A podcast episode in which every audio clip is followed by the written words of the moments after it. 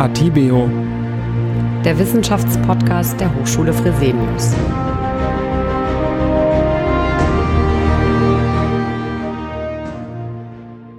Herzlich willkommen zu der vierten Folge unseres Sonderpodcasts in Zeiten des Coronavirus. Wie gestern angekündigt, geht es in der heutigen Folge auch wieder um Gefühle, Ängste und Sorgen und wie wir damit umgehen können. Dazu gibt unsere Psychologieprofessorin Katja Mirke Achtsamkeitsübungen an die Hand, um mit der Situation besser umgehen zu können. Sie ist auch dieses Mal wieder telefonisch dazu geschaltet. Wir bitten wieder, die schlechte Tonqualität vorab zu entschuldigen. Vielen Dank für Ihr Verständnis.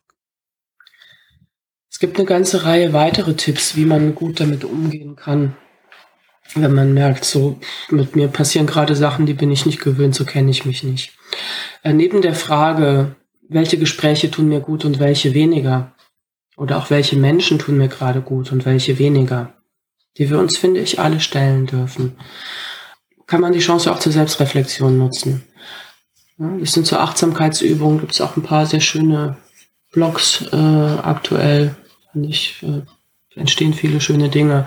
Äh, zum Beispiel die Anregung, äh, sich zu fragen, wovor habe ich eigentlich Angst? Was ist das für eine Angst? Habe ich Angst um meine eigene Gesundheit? Habe ich Angst um die Gesundheit mir nahestehender Menschen? Habe ich Angst äh, um die wirtschaftlichen, vor den wirtschaftlichen Folgen, die das hat für mich, für meine Familie?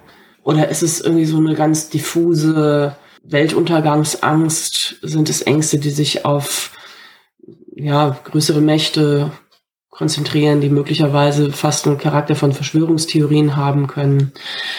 Was beobachten Sie genau an sich? Also wahrscheinlich haben Sie wie die meisten von uns da auch unterschiedliche innere Anteile, wie wir in der Psychologie gerne sagen. So in der Metapher von äh, vom inneren Team von Schulz von Thun, innerer Vielfalt oder auch verschiedenen Ego-States, wie es in der Psychotherapie heißt, gehen wir davon aus, dass wir nicht über eine in sich geschlossene, total konsistente und kohärente Persönlichkeit verfügen, die eine Meinung zu einem Thema hat oder eine Art von Gefühl, sondern dass wir häufig so mehrere Seelen in der Brust schlagen haben ne? und sich da so unterschiedliche Stimmen melden.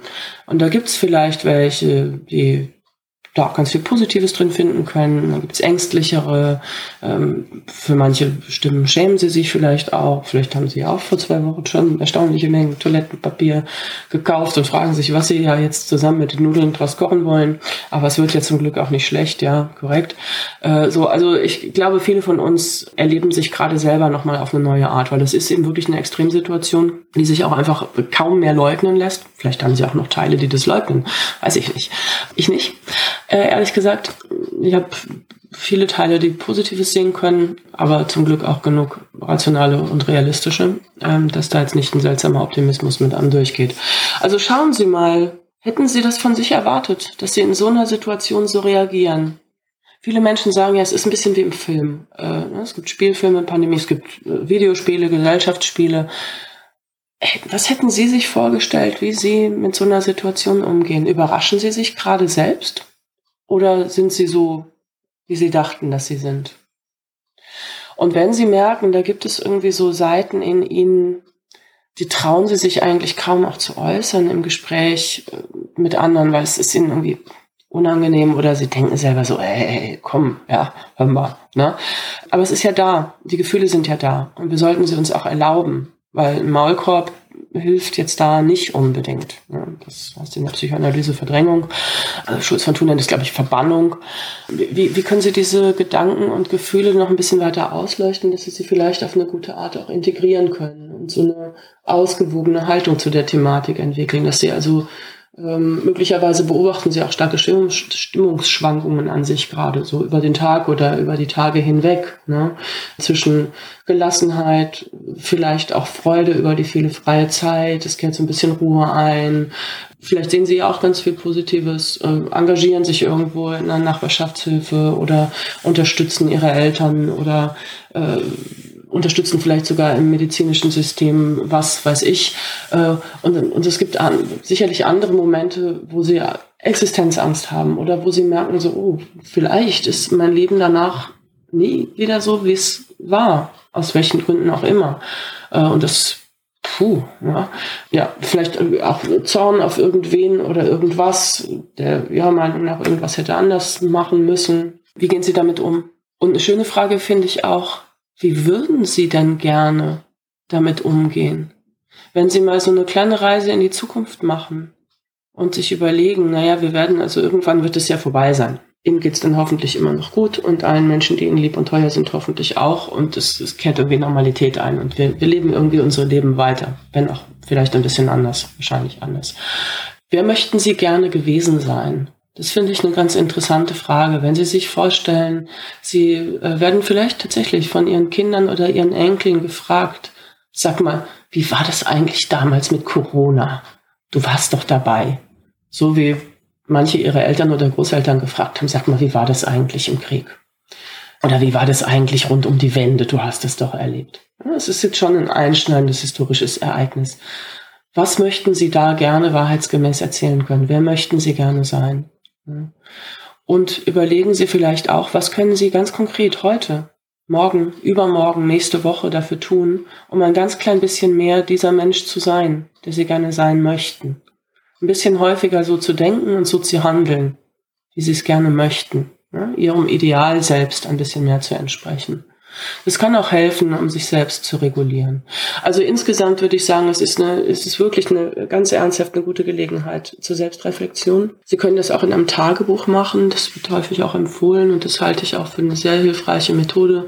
Ich auch gerne Klienten mit auf den Weg gebe und Klientinnen Journaling. Ja, also schreiben Sie ein Tagebuch. Es ist sicherlich auch für Sie selber interessant, wenn eben dieses zukünftige Ich äh, zurückschaut. Unser Gedächtnis ist ja sehr anfällig für Verzerrungen, wie wir wissen. Ähm, wir reden uns Sachen schön, wir vergessen selektiv, wir dichten Dinge dazu äh, und so weiter und so fort. Ein Tagebuch kann ein ganz interessantes autobiografisches Dokument werden, gerade in solchen Zeiten. Viele Menschen schreiben sonst ja auch in der Krise Tagebuch im Zusammenhang mit einer Trennung oder mit belastenden Erlebnissen oder mit Todesfällen oder äh, so. Ne? Und ähm, das kann sehr interessant sein, da später nochmal drauf zurückzuschauen. Und es gibt ihnen auch zugleich Halt und Struktur. Sie können sich vornehmen, das zu einer festen Tageszeit tatsächlich jeden Tag zu machen oder an zwei oder drei Tagen in der Woche, dass Sie sich Zeit nehmen, mal aufzuschreiben, wie geht's mir eigentlich gerade, was geht mir durch den Kopf, wie fühle ich mich, äh, was habe ich heute gemacht, was möchte ich morgen machen. Vielleicht können Sie eben dem Tagebuch auch Dinge anvertrauen, über die Sie sonst mit niemandem sprechen können oder wollen. Und das kann extrem entlasten. Eine weitere Anregung käme so aus der klassischen äh, Achtsamkeits- Forschung, den Achtsamkeitsempfehlungen, Mindfulness. Äh, das ist die Übung drei gute Dinge des Tages. Das können Sie in Ihr Tagebuch integrieren, wenn Sie möchten. Das können Sie auch völlig unabhängig davon machen, ähm, dass Sie sich vornehmen, sich jeden Abend drei oder wenn Sie sagen, es ist mir zu viel, vielleicht nur eine Sache notieren, die Ihnen heute ein Lächeln auf die Lippen gezaubert hat, das Herz gewärmt hat, irgendwie dafür gesorgt hat, äh, dass Sie lachen konnten, irgendwas Schönes. Das kann ein Sozialkontakt gewesen sein, das kann auch ein äh, witziger Meme gewesen sein, der mit einer angemessenen Ironie darauf schaut, wie wir gerade mit der Situation umgehen. Das kann ein Kind gewesen sein, was irgendwie äh, glücklich durch irgendeine Pfütze hüpft oder ein, ja, irgendetwas, der Frühling, der draußen Einzug hält und äh, die Natur, die sich von all dem so unbeeindruckt zeigt, was jetzt für manche Leute auch schon sehr, sehr surreal ist. Die Sonne scheint, ja, die Sonne scheint. Und wir dürfen uns auch weiter daran freuen. Ja, vielleicht sind es auch gute Nachrichten, die uns aus äh, China, Südkorea, Taiwan gerade erreichen, die wirklich Mut machen. Vielleicht sind sie auf sowas gestoßen zwischen all den Meldungen, die belastend sind. Vielleicht ja, haben sie erfahren, äh, dass jemand, der ihnen äh, was bedeutet, äh, gesund ist. Vielleicht haben Sie schöne Erfahrungen, wie gut es in Ihrem Team klappt mit der Zusammenarbeit unter diesen äh, erschwerten Bedingungen, wie konstruktiv alle sind, wie gut alle ihre Erfahrungen teilen, sich einbringen, mit gemeinsamer Anstrengung das Beste draus machen, was auch immer das gewesen sei. Und wenn Sie sich das vornehmen, jeden Tag drei oder wie gesagt, von mir aus auch nur eine schöne Situation, eine Kleinigkeit, die positiv war, zu notieren, dann gehen Sie mit anderen Augen durch den Tag. Das ist der Witz an der Übung. Nicht das Aufschreiben, sondern das vorher. Es lenkt unsere Aufmerksamkeit. Ja, vielen Dank, Katja, für diesen positiven Input, den wir gerade in schlechten Zeiten besonders nötig haben. Morgen geht es weiter. Bis dahin bleiben Sie gesund und zuversichtlich. Atibeo, der Wissenschaftspodcast der Hochschule Fresenius.